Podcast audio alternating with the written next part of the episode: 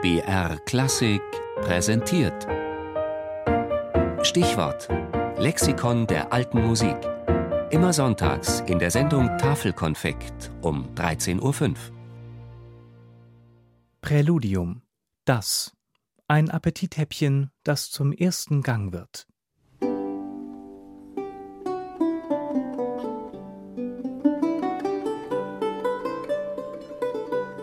Wann zum ersten Mal ein Musiker ein Präludium, ein Prälud oder auch Vorspiel gespielt hat, eine Einleitung zum eigentlichen Stück ist nicht belegt. Die Notwendigkeit einer solchen instrumentalen Einleitung ist aber leicht nachvollziehbar, wenn ein oder mehrere Sänger einen Anfangston benötigen. Das erste Präludium der Musikgeschichte bestand vielleicht nur aus ein paar wenigen Tönen und hat doch damit den Grundstein gelegt für die Entwicklung einer eigenen Gattung in der Instrumentalmusik. Es ist nichts anderes als eine Einleitung, die dazu da ist, die Tonart, in der man spielen will, vorzubereiten. Gewöhnlich geschieht dies je nach der Fantasie des Spielers, in dem Moment, in dem er anfängt zu spielen, ohne es vorher niedergeschrieben zu haben.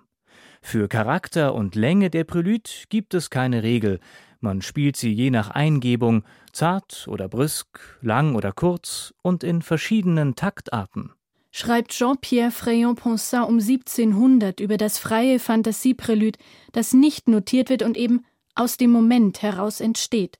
Ausgehend vom Fantasieprälude wurden auch Präludes durchkomponiert und aufgeschrieben, die dann mehr oder weniger nach improvisierter Musik klingen.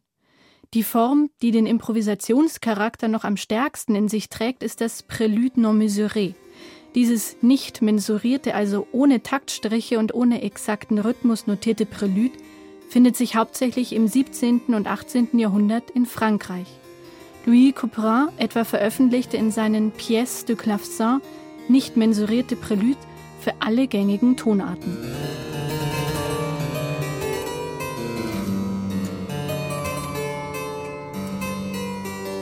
Man kann zwei verschiedene Arten von Prälude unterscheiden meint Jacques Otter und beschreibt dann zum einen das bereits erwähnte Fantasie-Prälude, eigentlich das echte Prälude, und auch die zweite Art.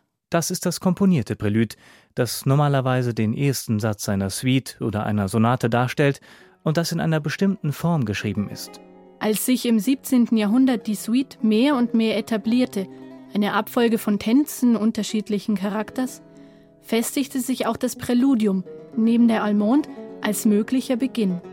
Der freie Stil bleibt erhalten, er äußert sich in durchgehenden Sechzehnteln, die einen Klangteppich bilden oder in langsamen Tempi.